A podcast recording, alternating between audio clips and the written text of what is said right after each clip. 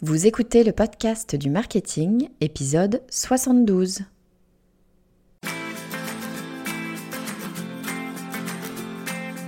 Bonjour et bienvenue. Je suis Estelle Ballot et je suis ravie de vous recevoir sur le podcast du marketing. À chaque épisode, je vous propose d'analyser les techniques marketing qui marchent, pas à pas et très concrètement, pour développer votre activité. Si vous écoutez ce podcast régulièrement, vous savez sûrement que la création de contenu est l'une de mes stratégies marketing favorites. C'est même l'un des piliers de mon programme de formation Stratégie indépendante. La création de contenu, c'est ce qu'on appelle de l'inbound marketing, c'est-à-dire que le prospect vient à vous pour consommer votre contenu, il est en fait attiré à vous. Par opposition, on a l'outbound marketing, c'est le principe d'une marque qui va proactivement chercher son futur client. C'est typiquement la pub ou c'est un commercial qui, frappe à votre porte. En général, c'est tout ce que je fuis. Aller taper sur l'épaule d'un prospect pour lui demander un rendez-vous et lui vendre mon produit, merci, mais très peu pour moi. Je ne saurais absolument pas quoi dire, comment me présenter, par où commencer, c'est pas mon truc. Bref, j'ai des angoisses rien qu'à y penser. Oui, mais j'aime bien me challenger, j'aime bien sortir de ma zone de confort et surtout, j'adore découvrir des nouvelles stratégies marketing. C'est là que ma route a croisé celle d'un entrepreneur hors norme. Cet entrepreneur s'est fait une spécialité du cold emailing. Le cold emailing, c'est le fait de démarcher par email des gens que vous ne connaissez absolument pas. Alors vous êtes peut-être comme moi, vous êtes en train de vous dire mais attends Estelle, envoyer des emails non sollicités, c'est pas légal. Eh bien, figurez-vous que si, si, c'est légal, sous certaines conditions, bien sûr, mais c'est légal. Et surtout, si c'est bien fait, ça marche très, très bien. Mon invité est l'un des dirigeants de start-up qui fait le plus parler en ce moment. Mon invité, c'est Guillaume Moubèche, le fondateur SEO de Lemlist, qui est une solution de cold emailing qui, vous allez l'entendre, est très convoitée par les investisseurs. Dans cet entretien, Guillaume m'explique comment faire du cold emailing en toute légalité bien sûr, mais surtout, il nous donne sa stratégie pas à pas pour que ça marche. Vous allez voir, c'est très détaillé et vous vous en doutez, pour que ce soit plus simple pour vous, eh bien, je vous ai préparé un récap écrit que vous pouvez télécharger sur le podcast du marketing.com slash cadeau 72. Alors installez-vous confortablement et profitez des conseils d'un des CEO les plus demandés en ce moment. Alors bonjour à tous, je suis très contente de recevoir aujourd'hui quelqu'un qui va nous parler de, de trois choses un peu particulières. On va commencer par parler d'une espèce d'énorme arnaque qu'il a fait sur Internet. Ensuite, il va nous parler eh bien, de sa stratégie de communication. Et puis, on va parler d'un thème que, que je n'ai jamais abordé sur le podcast du marketing. C'est le cold emailing. Mon invité, c'est Guillaume Moubèche. Bienvenue, Guillaume. Merci, Estelle. Écoute, Guillaume, je suis vraiment super contente de, t'avoir sur, sur le podcast. Euh, je vais te demander la même chose que ce que je demande à, tout le monde euh, sur, euh, sur ce podcast. Est-ce que tu veux bien, avec tes mots, nous dire qui tu es et ce que tu fais? Ouais, bien sûr. Donc, je m'appelle Guillaume Houbèche, je suis CEO et cofondateur de Lemlist. Lemlist, c'est une plateforme qui aide les entreprises à rentrer en contact avec leurs futurs clients en automatisant leur prospection multi-channel, mais notamment aussi par mail. En moins de trois ans, donc on a lancé ça en début 2018, on fait un peu plus euh, de 4 millions d'euros euh, de revenus récurrents annuels. On a plus de 10 000 clients, euh, essentiellement basés aux États-Unis à 80%, et on est une équipe de 35 personnes aujourd'hui. Waouh, génial, c'est des chiffres qui font, qui font un peu rêver. Puis alors quand on parle de, de chiffres, bah, j'ai un peu envie de commencer par ça, j'ai pas le choix. il faut que je commence par ça. Tu as fait une énorme arnaque. Donc là, il y a quelques semaines, à, la date à laquelle on publie, je publie ce podcast, mais tu fait une énorme arnaque sur Internet. Euh, alors bon, moi je suis pas dans le milieu des startups, mais mais euh, Lemlist fait partie de ce milieu euh, des startups, milieu dans lequel il y a pas mal de évidemment de levée de fonds, c'est un peu tout le jeu. Et toi, tu as fait, as organisé toute cette cette fameuse levée de fonds. Et puis tu vas nous raconter, mais as, je, le, dis juste pour, pour, pour, pour vous donner l'idée du monsieur. tu as fait une levée de fonds, tu as levé 30 millions d'euros. Donc bravo déjà, pas mal, 30 millions d'euros. Tu as levé 30 millions d'euros et puis tu t'es payé le luxe de refuser les 30 millions d'euros. Est-ce que tu peux me raconter un peu ce qui t'est passé par la tête? Raconte-nous. En fait, ce qui s'est passé, c'est, euh, tu vois, quand on est, quand on regarde un peu l'univers startup de l'extérieur, on parle énormément des levées de fonds et dans les médias, on associe souvent le succès d'une boîte et d'une startup à la taille de sa levée de fonds. Sauf qu'en fait, aujourd'hui, tu as énormément d'entreprises qui réussissent sans lever des fonds et on n'en entend jamais parler. Et en gros, toute l'attention médiatique est vraiment focalisée là-dessus. Et moi, une grosse partie de mon travail, c'est d'aider des entrepreneurs à se lancer. Et en fait, ce que je remarque, c'est qu'il y en a beaucoup qui venaient me voir et qui me disaient, bah, Guillaume, ça fait six mois qu'on euh, est en train de bosser sur un pitch, on a euh, que des refus euh, des investisseurs, tout ça. Et, en fait, au lieu d'être focalisé, tu vois, sur vraiment la croissance de leur business, parler à leurs clients, tout genre de choses, en fait, les gens se mettent à être focalisés sur la levée de fonds, sur le fait de devoir lever. Et même moi, tu vois, au départ de l'Emlist, comme j'associe aussi la levée de fonds euh, à, au succès de la boîte, ben, en gros, j'avais passé quasiment un mois à essayer de rencontrer tous les investisseurs de la place pour essayer de de lever par exemple un million pour qu'on puisse se lancer. Et en fait, je me suis rendu compte rapidement que ça avait pas de sens, tu vois, que c'était beaucoup plus sain de faire un business rentable, c'était beaucoup plus sain d'essayer d'avoir sa croissance euh, de façon organique en étant focalisé justement, tu vois, sur la croissance de ses utilisateurs. Donc en fait, comme je documente énormément de choses sur ma chaîne YouTube, je me suis dit, bah, ce qu'on va faire, c'est qu'on va essayer de lancer euh, une levée de fonds. Donc je vais l'annoncer publiquement et je vais documenter toutes les étapes de ce process. Euh, sans le dire aux investisseurs que dans ma tête j'ai envie de dire non à la fin, mais juste euh, voilà c'est mieux. Et en fait euh, on va essayer de tout documenter et, et parce que quand tu regardes un petit peu aussi l'univers de la levée de fonds, c'est un univers très opaque. Si je te dis quelle question un investisseur va te poser, comment ça se passe un pitch, qu'est-ce que tu dois apporter comme métrique, enfin tout ça tu le vois pas quoi. Il y a quelques articles de blog, mais c'est souvent l'information est pas assez détaillée, il y a pas assez d'informations dessus. Donc je me suis dit au moins ça apportera de la valeur parce que une fois de plus, moi, tu vois, je suis pas contre la levée de fonds. Pour plein de boîtes, c'est très utile, mais ça doit pas être l'unique facteur de succès en fait et de réussite. Et donc euh, j'ai lancé ça et après deux semaines, j'ai reçu une première offre donc de 20 millions. Et après, euh, quand on a annoncé, donc on documentait tout sur notre chaîne YouTube, on a annoncé qu'on avait reçu les 20 millions. Et là, on a eu un autre fonds qui nous a proposé 30 millions. Mais ce qui était assez fou dans cette offre, c'est que en gros, pour euh, prendre un peu de distance, tu as les investisseurs classiques, donc les VC, quand ils investissent de l'argent, l'argent va directement dans ta boîte.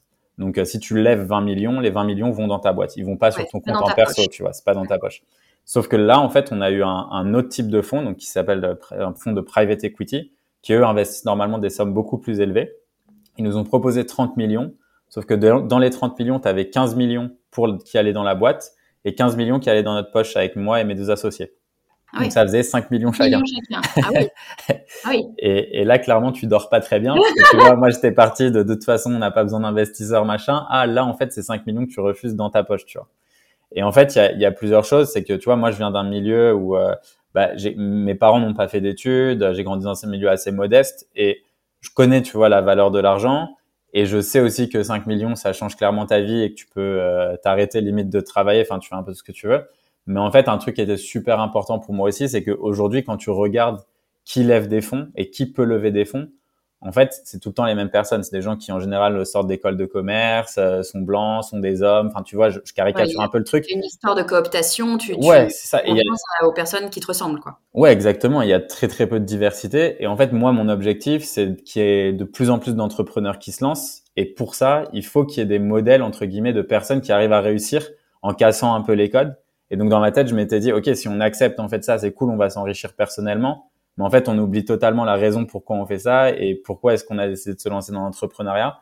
Et donc à ce moment-là, on a réfléchi, on a réfléchi aussi avec l'équipe, parce que tu vois, c'est pareil. En gros, euh, dans notre équipe, on, on donne euh, un gros pourcentage du chiffre d'affaires à l'année aux équipes, donc ça leur fait des très gros bonus. Donc si on a un investisseur, ça veut dire que ça, ça, ça marche plus parce que ils ont aussi un contrôle sur les comptes.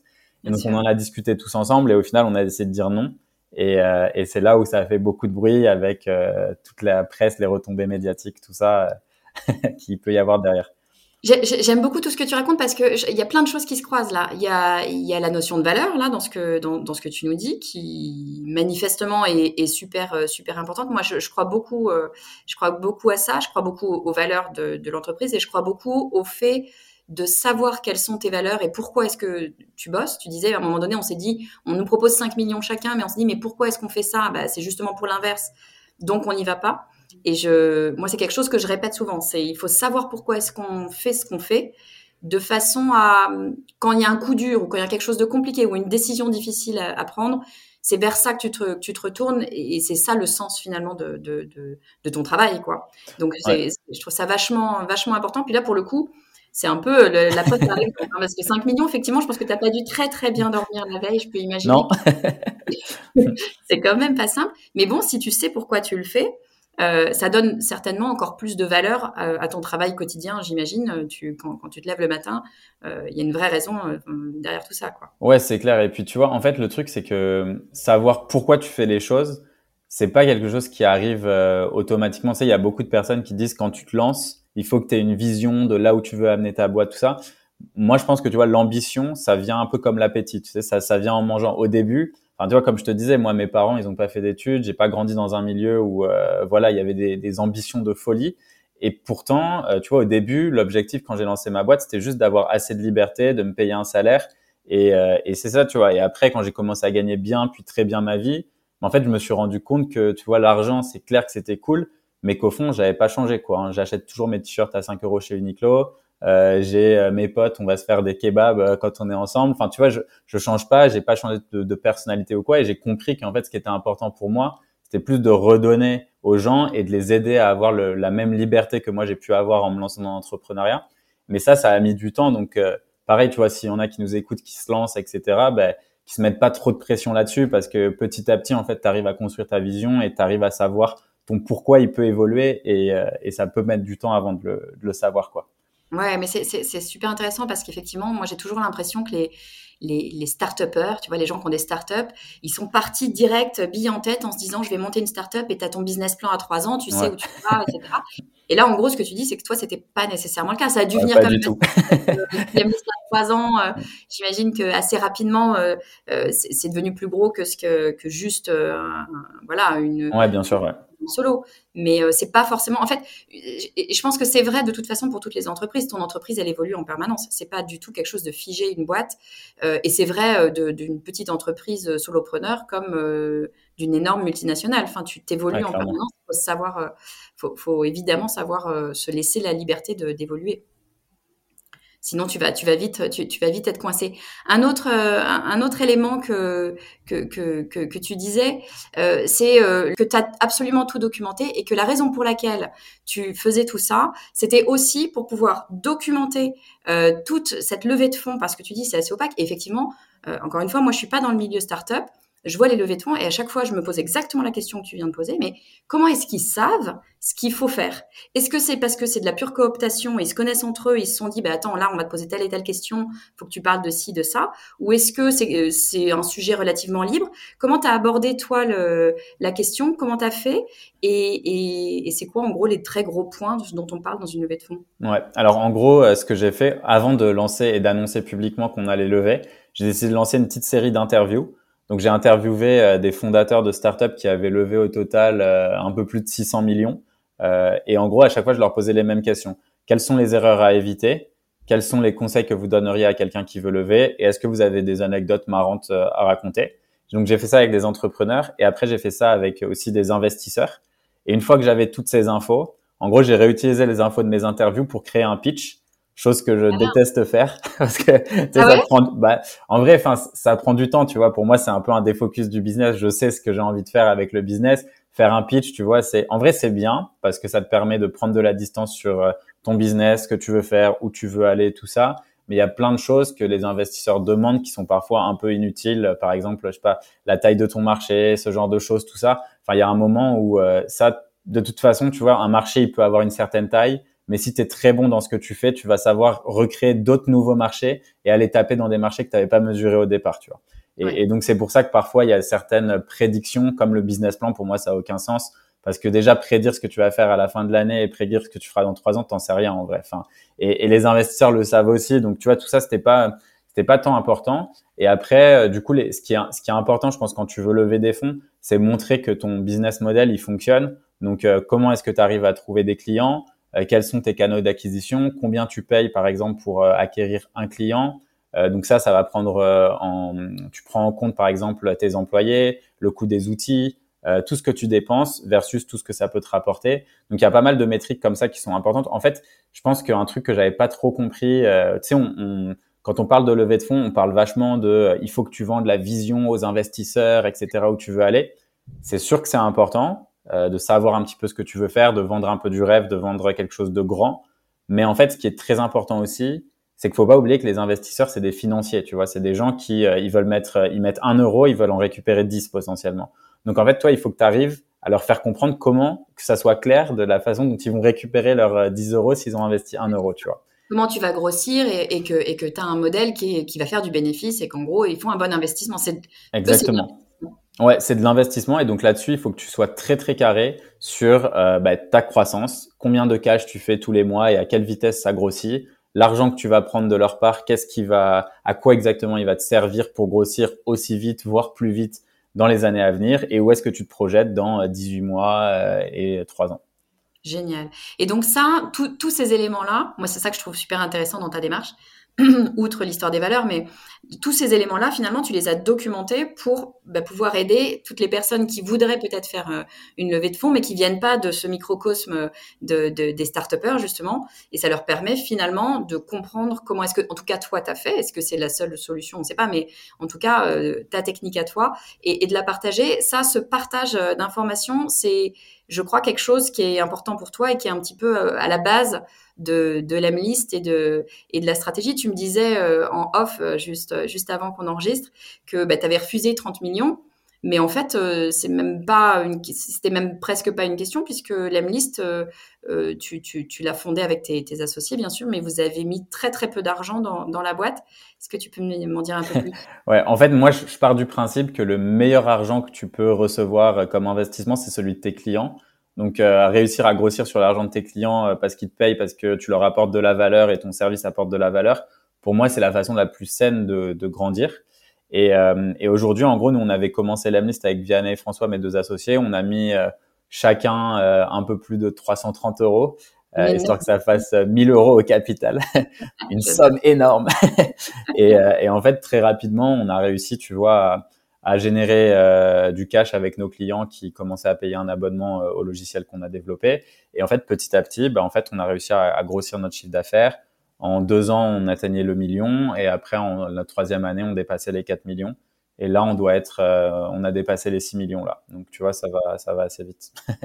et pour communiquer, du coup, comment est-ce que tu fonctionnes? C'est de l'apport de valeur? C'est quoi? C'est de l'inbound marketing? Comment est-ce que tu, comment est-ce que tu travailles la chose? Ouais, donc on a deux gros. Euh, en fait, on a, on va dire en inbound, on a trois gros canaux. On a l'inbound euh, qui va être un peu lié à ce qu'on va appeler la personal brand. Donc, chaque personne qui bosse chez Lamlist globalement poste régulièrement sur LinkedIn. Donc, on a des stratégies de contenu pour poster, pour apporter de la valeur. On a ensuite euh, la communauté. Donc, on a construit la plus grosse communauté sur Facebook autour du Sales Automation qui s'appelle euh, Lemlis Family avec un peu plus de 14 000 personnes. Et on a après euh, notre blog, donc le contenu qu'on va rédiger sur le blog, donc apport de valeur. Ça peut être soit des articles, tu vois, qui vont répondre à une problématique très spécifique. Par exemple, comment lancer sa première campagne de cold email. Et là, tu as un guide vraiment pas à pas expert. Et dedans, en fait, on va mettre aussi notre produit parce que bah, il répond à ce problème-là. Et donc, euh, ça va apporter de la valeur et les gens vont comprendre en même temps comment se servir des bons outils pour arriver euh, à ce qu'ils veulent faire justement.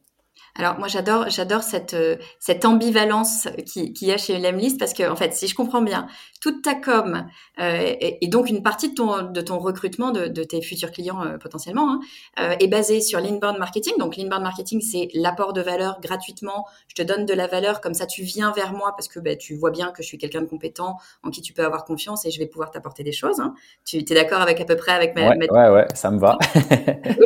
Euh, donc, tu bases tout sur l'inbound marketing pour finalement vendre euh, ton produit, qui est euh, une plateforme qui va servir à faire du cold email. Tu, tu me dis si c'est vrai, hein, du cold emailing, c'est-à-dire aller envoyer des emails à des personnes qui ne te connaissent ni d'Ève ni d'Adam. Donc, en gros, quasiment un petit peu l'inverse de l'inbound marketing.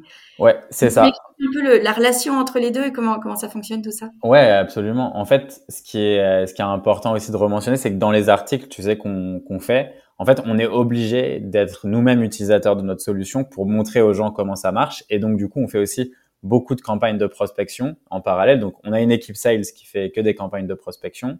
donc euh, qui va avoir des bons résultats. Ils vont tester plein de choses. À la base, c'était moi qui le faisais. Bah, maintenant, on a grossi, donc euh, il y a d'autres personnes qui s'en occupent. Et en fait, à partir des campagnes qui fonctionnent le mieux, on va expliquer pourquoi ça fonctionne bien à nos utilisateurs, comment faire de la prospection. Donc ça, c'est que du contenu qui est très éducatif. Et forcément, les gens, en fait, on leur montre les résultats qu'ils peuvent avoir parce que en soi, s'ils appliquent les conseils qu'on leur donne, ils vont avoir les mêmes résultats que nous. C'est-à-dire que, euh, bah, tu vois, ils vont voir des campagnes qui fonctionnent, réussir à signer des plus gros clients et mettre en place leur stratégie. Donc en fait, c'est le combo des deux qui, je dirais, arrive pour nous à créer un petit peu ce cercle très vertueux. Et en plus de ça, tu vois, il y a une autre stratégie qu'on fait et qui marche très bien, comme on fait aussi de la prospection multi-channel avec l'Emlist, c'est qu'en fait, on va avoir une partie, tu vois, awareness, donc euh, vraiment euh, top du, du, funnel, donc mhm. où en fait, on va écrire beaucoup de contenu, poster aussi notamment sur LinkedIn. Donc les gens vont nous voir ils vont s'habituer à qui on est, l'Emlist, tout ça. Et en fait, toutes ces personnes qui nous voient et qui interagissent avec notre contenu, on va les mettre ensuite dans des campagnes de prospection. Et en fait, donc en gros, on a, on a deux cas. Soit tu as l'inbound pur. Donc euh, l'inbound pur, c'est euh, bah, OK, euh, j'ai regardé ton contenu, j'ai bien aimé ce que ce que tu as apporté comme valeur, j'ai téléchargé un livre blanc. Là, tu me mets dans une séquence et petit à petit, je vais acheter ton produit, ton service. Ça, c'est vraiment inbound marketing classique. Nous, ce qu'on fait, c'est un peu différent. On fait beaucoup d'inbound. Donc, euh, il y a évidemment ceux qui voient notre contenu, qui viennent en automatique, qui créent leur compte et qui payent. Ça devient des clients payants. Ça, c'est vraiment autopilote. Et après, tu as tous ceux qui interagissent avec notre contenu, qu'on a qualifié comme étant euh, des leads, tu vois, un peu intéressés. Donc ça, c'est souvent sur LinkedIn. Ils ont rien téléchargé ni quoi. Hein. C'est juste un like, par exemple, ou un commentaire sur nos posts. Et eux, on les considère comme potentiellement un peu chauds. Et du coup, on les met, on va aller trouver leurs emails et on va les mettre dans des campagnes de prospection. Et en fait, quand on les contacte, ces gens-là, bah, potentiellement, ils ont déjà vu nos posts parce qu'on sait qu'on a un reach qui est suffisant. Et donc, en fait, ils ont déjà entendu parler de nous, tu vois. Et de ce fait, en fait, ça fait une création de relation qui est beaucoup plus simple. Et après, tu as le troisième panier où là, c'est vraiment des gens qui n'ont pas forcément entendu parler de nous et qu'on contacte à froid directement. Que en fait ton, ton ta deuxième stratégie, celle où euh, quelqu'un a interagi avec toi, tu l'as as identifié que cette personne comme quelqu'un qui connaît déjà l'Emlist, en fait, c'est ça, qui a déjà interagi d'une manière ou d'une autre euh, avec l'Emlist, euh, tu vas la, la contacter directement euh, par, par email. Euh, tu transposes la stratégie du, du retargeting en fait. En ouais, c'est exactement ça. Ouais, ouais, ouais c'est ça. Prendre un contact qui est un peu chaud, Mm. Euh, quand on dit un peu chaud, ça veut dire il te connaît euh, et tu te dis bah, je vais le contacter lui parce que c'est plus facile en fait de convertir un client qui me connaît déjà qu'un client qui me connaît pas du tout. Finalement, le, le, le raisonnement il est là, c'est ça. Hein? Ouais, c'est exactement ça. C'est exactement ça. J'adore cette idée. non mais j'aime beaucoup parce que encore une fois, moi, je, je c'est ce que je te disais euh, en intro. Moi, je suis pas, euh, je, je fais pas partie de ces gens qui savent aller taper sur l'épaule de Monsieur le potentiel client et lui dire "Eh oh, euh, regarde-moi, je vends ça et, et deviens mon client." Je trouve c'est très très compliqué. Raison pour laquelle je travaille beaucoup plus l'inbound marketing avec le podcast du marketing. C'est complètement, euh, c'est complètement l'idée. Et je trouve ça toujours un petit peu compliqué d'aller chercher comme ça des gens. Et je trouve c'est ce, ce genre de stratégie une espèce de très bonne entre-deux où t'es pas euh, dans le, le VRP. Euh, ouais, c'est ça. Les VRP, hein, c'est pas non, mais très pushy. Euh, ouais. C'est plus, euh, c'est, c'est, c'est plus doux. En revanche, ça c'est une question qui revient très très souvent, qu'on, qu'on me pose très souvent. le cold emailing, donc le fait d'aller envoyer un email à quelqu'un que je ne connais pas, qui ne m'a pas, euh, comme dans l'inbound marketing, on demande systématiquement que les gens nous aient donné euh, l'autorisation, pardon, de façon très explicite, euh, qu'on peut leur envoyer des emails. Le call emailing, évidemment, tu n'as pas cette, cette autorisation. C'est la fameuse loi RGPD. du coup, je veux bien que tu m'expliques, parce qu'évidemment, ce, ce, que tu fais là, c'est légal, hein, je, précise pour les gens qui nous mais est-ce que tu peux nous expliquer où est la limite et comment est-ce que ça s'organise effectivement? Comment est-ce qu'on fait bien du call emailing? Ouais, en fait, je pense, dans un premier temps, il faut les, les gens qui, qui voient la RGPD, ils, ils, prennent pas forcément de recul par rapport à, à, toute la loi et pourquoi elle est arrivée. En fait, ce qui s'est passé, c'est qu'il y avait vraiment des gens qui abusaient, notamment sur la partie B2C, donc euh, qui prenaient, tu vois, des, des millions d'emails et qui lançaient de la prospection massive euh, sur des adresses personnelles. Donc déjà, il y a une différence entre les adresses mail personnelles, donc les Gmail, Hotmail, tout ça, et les adresses professionnelles. Donc ça, c'est deux choses différentes. Mm-hmm. Après, il y a un, le récital 47 dans la RGPD qui indique qu'en fait, on peut contacter des gens qu'on ne connaît pas s'il il y a un intérêt légitime. L'intérêt légitime, ça peut être quoi? Donc, euh, quelqu'un qui fait partie de ton réseau sur LinkedIn, bah, techniquement, il est dans ton réseau personnel, donc il y a un intérêt légitime de le contacter, tu vois. Ça fait partie de ton contact. quelqu'un qui ressemble, euh, par exemple, à un de tes clients. Donc, mettons, euh, je sais pas, j'ai signé Carrefour comme client. Mm-hmm. Au champ, si j'ai un intérêt légitime de les contacter, j'ai déjà ce client, tu vois, donc pourquoi je les contacterai pas? Donc en fait, il y a plein de choses comme ça qui peuvent te permettre d'expliquer pourquoi tu fais de la prospection et pourquoi tu contactes, parce que clairement, l'objectif de la RGPD, c'est plutôt d'éliminer les spammers mais juste de, ils, veulent pas que les gens arrêtent de prospecter parce que sinon, tu vois, toutes les, il y aurait, euh, je sais pas, 90% des boîtes qui mettraient la clé sur la porte, quoi, tu vois, ou la fonction commerciale n'existerait tout simplement plus. C'est super intéressant toujours quand il y a une loi de se dire mais c'est quoi l'esprit de la loi? Et d'ailleurs l'esprit de la loi, enfin là je fais appel à mes très lointains euh, cours de, droit en école de co, mais l'esprit de la loi est vachement importante. C'est pas juste ce qui a marqué et d'ailleurs on est peu nombreux, en tout cas moi je l'ai pas fait, à avoir lu, toi tu l'as peut-être fait, mais avoir lu je vois c'était le 47, mais euh, il y a peu de gens quand même qui sont allés lire les, les textes de loi déjà parce que c'est euh, c'est fait pour des juristes, c'est pas quand même si simple que ça à lire. Euh, et, et, et surtout l'objectif n'est pas de dire on va suivre à la lettre exactement ce qui est marqué. Bien sûr, il faut suivre la loi, je ne dis pas l'inverse, mais c'est de, suivre l'esprit de la loi. Et c'est encore plus vrai dans le digital, où au moment où on écrit une loi, six mois plus tard, il y a plein de trucs qui existent qui n'existaient pas euh, quand on a écrit la loi. Donc euh, c'est vraiment l'esprit qui compte. Et là, l'esprit, comme tu dis, c'est euh, pour ceux qui s'en souviennent, parce que RGPD c'est pas si vieux, mais on a déjà oublié. Avant, on avait, avant, ce qui était important, c'était d'avoir, je ne sais pas si tu te souviens de ça, moi j'ai ce souvenir-là, quand on choisissait sa, son adresse email, on choisissait le, fournisseur qui, est, qui avait le meilleur anti-spam. C'était ça le, le feature le plus important. Ouais. je vais pas être spammé à mort. Et on sortait de, de Hotmail typiquement, pardon pour Hotmail, mais on partait d'Hotmail ou, ou peut-être de Yahoo, de je sais pas qui, parce qu'il y avait trop de trop de spam. Mm. Et ça s'est vachement calmé, pas seulement parce que j'imagine que les logiciels euh, sont améliorés euh, bien sûr là-dessus, mais aussi parce que RGPD est arrivé et qu'il y a plein, plein de gens qui n'ont plus l'occasion d'acheter des bases d'emails, euh, des millions de personnes qui n'ont rien à voir, comme tu dis, avec, euh, avec euh, ce qu'ils vendent, et puis qui envoyaient au pif. Ce que tu dis, c'est j'ai le droit d'envoyer des emails dès lors que, a priori, ça peut être d'intérêt pour la personne à qui je l'envoie finalement. Ouais, bien sûr. Ouais, c'est exactement ça. Et puis en fait, aussi, ce que tu voyais, comme tu disais, c'est des gens qui envoyaient des, des, des, des envois de mails massifs sans potentiellement lien de désinscription ou euh, façon de parce que en fait soit tu mets un lien de désinscription directement soit tu peux aussi mettre un message en disant euh, je, vous, je vais vous faire une relance tu vois ou si vous avez pas envie que je vous relance n'hésitez pas à répondre à ce mail. Ça prend deux secondes. Moi je pars du principe qu'à partir du moment où tu as personnalisé ton mail euh, tu as le droit de relancer les gens et c'est c'est parce que toi en amont tu as fait suffisamment de recherches pour être sûr ou en tout cas avoir un pourcentage de certitude assez élevé que ta solution ou ton service peut apporter de la valeur à la personne. Et pour ça, il faut passer du temps. Et c'est comme quand tu construis une relation, tu vois. Tu vas regarder en amont qui est la personne, euh, pourquoi est-ce que tu la contactes, tu vas réussir à bien structurer ton email avant justement de l'envoyer. Ce que, tu, ce que tu conseilles, toi, sur le call emailing, c'est exactement ça. C'est de, et, c'est ce que tu proposes euh, avec Lemlist. Le but, c'est pas de faire de la pub pour Lemlist, mais c'est pour comprendre le, mécanisme. Le, ce que tu conseilles, toi, c'est pas de l'envoi euh, de masse. C'est peut-être en envoyer plusieurs d'un coup, hein, mais c'est pas de l'envoi de masse. C'est vraiment d'aller personnaliser, de comprendre euh, qui est ton potentiel client et d'aller euh, d'aller lui parler à, lui ou à elle euh, directement, c'est ça hein? Ouais, en gros, si tu veux, pour te donner des benchmarks comme ça, ça donnera des, des peut-être un peu plus d'idées à nos auditeurs. C'est moi globalement, ce que je conseille, c'est d'envoyer environ entre allez 80 et 100 emails par semaine. Donc tu vois sur une semaine, donc c'est pas énorme. Donc et ça, là-dessus, normalement, tu es censé récupérer entre 15 et 20 rendez-vous qualifiés. Donc euh, ça c'est l'objectif. Et en fait, ce que ce que tu vas automatiser, donc ce que tu fais, c'est que tu trouves les personnes, tu fais de la recherche, donc tu trouves ce qu'on appelle des icebreakers, brise-glace. Donc euh, ça peut être euh, soit ça peut être un post que la personne a écrit sur LinkedIn, un article de blog, ça peut être par exemple un contenu avec lequel cette personne a interagi sur les réseaux sociaux. en fait, juste un point d'accroche qui fait que ton message il est à propos de la personne et pas à propos de toi. Mhm. Toi, ton but ensuite, c'est de lier ça avec un peu ta, ta proposition de valeur et ensuite essayer d'obtenir un rendez-vous. Ce que tu vas automatiser par contre, c'est les relances. C'est-à-dire qu'aujourd'hui, euh, typiquement, bah, on reçoit tous beaucoup d'emails. Il y a des fois, on les ouvre et on les skip et on oublie de répondre. En fait, c'est bien de relancer. Donc, ta relance, tu vois, ça va être euh, une petite relance trois, quatre jours plus tard. Après, la, la deuxième relance, ça va être là peut-être un peu plus d'apport de valeur. Ça peut être un article que tu as écrit, un article qui a été paru à propos de toi, quelque chose qui va apporter de valeur, de la valeur à ta cible.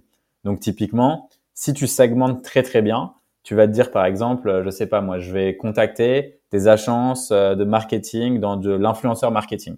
Mhm. Ben, en fait, je vais essayer de trouver des articles qui vont leur apporter de la valeur parce que ils ont une agence de, dans l'influenceur marketing, tu vois. Et je vais pas leur mettre un truc très spécial. Donc en fait, tu vois, ta séquence, tu la, tu la détailles comme ça. Donc, tes premiers messages, c'est construction de relation. Deuxième message, un petit follow-up pour juste dire euh, Hello, je sais pas si tu as vu mon message, mais je me permets de te réécrire.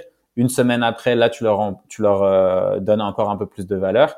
Et à la fin, ce que tu peux rajouter, nous, ce qu'on aime bien faire, c'est des étapes sur LinkedIn, parce qu'il y a des gens qui aiment pas les mails et qui préfèrent répondre sur LinkedIn. Donc, euh, message LinkedIn automatisé. Et après, par exemple, pour les personnes qui n'auront pas répondu, si tu as leur numéro de téléphone, passer un petit coup de téléphone euh, minutes juste pour voir si euh, c'est un bon fit ou pas, tu vois. Et là-dessus, tu as ta séquence multi-channel qui fonctionne très bien et euh, tu as essayé de créer une relation, tu as fait en sorte d'ultra personnaliser. Donc déjà, tu vois, il y a plein de gens qui ont peur, par exemple, de téléphoner à, à des personnes parce qu'ils se disent, je vais être très intrusif. Ouais, je vais le déranger. Sauf qu'en fait, si toi en amont, tu as bien fait tes recherches, enfin, tu vois, on a aujourd'hui, il y a tellement de contenu dans le digital, tu vois, on est tous sur Facebook, euh, LinkedIn, euh, tout ça, qu'en fait, on peut voir rapidement, tu vois, en 5-10 minutes, en faisant de la recherche sur euh, ces prospects, on peut voir les, les, points ou les topics qui vont être intéressants pour eux, et donc ça permet de faire des phrases d'accroche. Et à partir du moment où tu as l'impression de connaître la personne, bah, directement, quand tu les appelles, t'as pas l'impression de contacter quelqu'un d'étranger, tu vois, tu as l'impression que tu vas vraiment apporter de la valeur, et, et ça va, c'est un, un échange, tu vois, qui se crée. J'aime beaucoup en fait ton mix quand je disais en, intro, mais c'est un peu un peu l'opposé, le, cold emailing et, et l'inbound. Et en fait là, tu me prouves que c'est juste l'inverse, c'est-à-dire que tu vas utiliser ton cold emailing, mais au sein de ton cold emailing, tu vas créer en le segmentant, tu vas créer une séquence d'inbound marketing en fait. Finalement, vraiment, tu vas construire une séquence de d'éléments d'intérêt. Moi, j'appelle ça des éléments d'intérêt. J'ai jamais trouvé le, bon terme pour le dire. Intéressant pour la, pour la, personne, quoi. Donc, effectivement, c'est un mini une mini stratégie d'inbound marketing euh, spécifiquement pour euh, la personne que tu essayes de, de, de, contacter finalement. Ouais, et puis en plus, enfin pour moi, tu sais, tout va ensemble. En gros, si tu veux, moi j'appelle ça euh, genre le cercle, le cercle de growth du love, tu vois, où c'est en fait j'ai commencé par ce qui était mon cœur de métier, c'est-à-dire le cold email. Avant, j'avais une agence où je faisais de l'acquisition pour euh, nos clients. Donc moi, j'ai commencé par du cold email. Mon cold email, ça me permettait de faire ce que je vais appeler des discovery calls, donc euh, être en rendez-vous avec des gens pour voir si c'est un bon fit ou pas. Pendant ça, je leur pose énormément de questions, donc je comprends quels sont, tu vois, les problèmes qu'ils rencontrent de façon récurrente. À la suite de ça, j'ai créé une communauté pour répondre à toutes ces questions et faire venir, tu vois, les prospects, les gens pour leur apporter de la valeur. Ça, ça m'a aidé à avoir des feedbacks pour créer le meilleur produit possible, donc que je remontais à l'équipe produit. Ensuite, dans la communauté, quand je voyais qu'il y avait d'autres questions qui survenaient, ben, je recréais du contenu avec des articles de blog. Ces articles de blog, ça me permettait de les réutiliser dans ma prospection et ainsi de suite. Et en fait, tu vois, tu as un cercle très vertueux dans tout ce que tu fais. Et c'est pour ça, tu vois, moi, j'aime pas trop opposer inbound, outbound, etc. Parce que le tout, en fait, ce qui est important, c'est de toujours avoir le même objectif en tête qui est rendre tes utilisateurs ou clients successful et leur apporter de la valeur. Si tu arrives à faire ça, ben en fait, tous tes canaux d'acquisition, que ce soit de l'ads, que ce soit du content, que ce soit des funnels inbound ou outbound, en fait, tout peut être mélangé et tout peut t'aider justement à, arriver au meilleur résultat possible. Ah, écoute, j'ai envie de, j'ai envie de finir là-dessus. J'adore cette histoire du cercle du gros love. je, vais te piquer le, le terme. Je trouve ça très, très bon. Écoute, franchement, merci beaucoup, Guillaume, parce que tu m'as, tu m'as réconcilié avec le call d'email c'était mal barré parce que j'étais pas, j'étais pas partie pour. Mais je trouve ça, je trouve euh, vraiment que le, que je trouve la démarche super intéressante en fait. Je trouve ça vraiment intéressant de se dire euh, il n'y a pas nécessairement une, une espèce de frontière euh, absolue entre euh, l'inbound marketing de gens comme moi qui se planquent un petit peu parce que ils n'ont pas envie d'aller démarcher et le cold emailing et surtout le cold emailing on peut le faire bien. On parlait de valeur au tout début de, de, de, cette discussion, mais en fait ça se rejoint ici, c'est-à-dire que on peut le faire avec des valeurs sans en se disant mais ce que je cherche c'est de d'aider en fait des gens et de répondre aux besoins de personnes qui est pour moi le vrai sens du marketing. Le vrai sens du marketing c'est pas de vendre des trucs à tout prix c'est de répondre à, un besoin euh, d'une personne. Et effectivement on peut tout à fait utiliser le cold emailing dans cet esprit là en essayant de eh bien de, de, de, leur apporter de la valeur finalement euh, en plus. Donc euh, écoute merci beaucoup. J'aime beaucoup ce cercle du gros l'homme avec plaisir. Merci beaucoup Guillaume. Merci à toi Estelle Très sincèrement, cet épisode m'a réconcilié avec le cold emailing et franchement, c'était pas gagné, mais je trouve que Guillaume l'aborde de façon très intelligente et pas du tout agressive. Bon, et puis on va pas se le cacher, le fait qu'il allie le cold emailing à la création de contenu, ça change radicalement les choses pour moi. J'aurais presque envie de m'y essayer. Si ça vous tente aussi et que vous voulez appliquer sa recette à la lettre, j'ai pris toutes les notes qu'il vous faut. Vous n'avez qu'à télécharger sa stratégie pas à pas sur le podcast du marketing.com slash cadeau 72. Si vous êtes encore là, c'est sûrement que cet épisode vous a plu. Alors s'il vous plaît, aidez-moi à faire vivre le podcast du marketing. Et le faire vivre, eh bien, ça veut dire le faire connaître. Donc parlez-en autour de vous, parlez-en à vos collègues, à vos amis, à votre voisine. Ce podcast n'a de sens que si vous l'écoutez. Et je vous dis à très vite.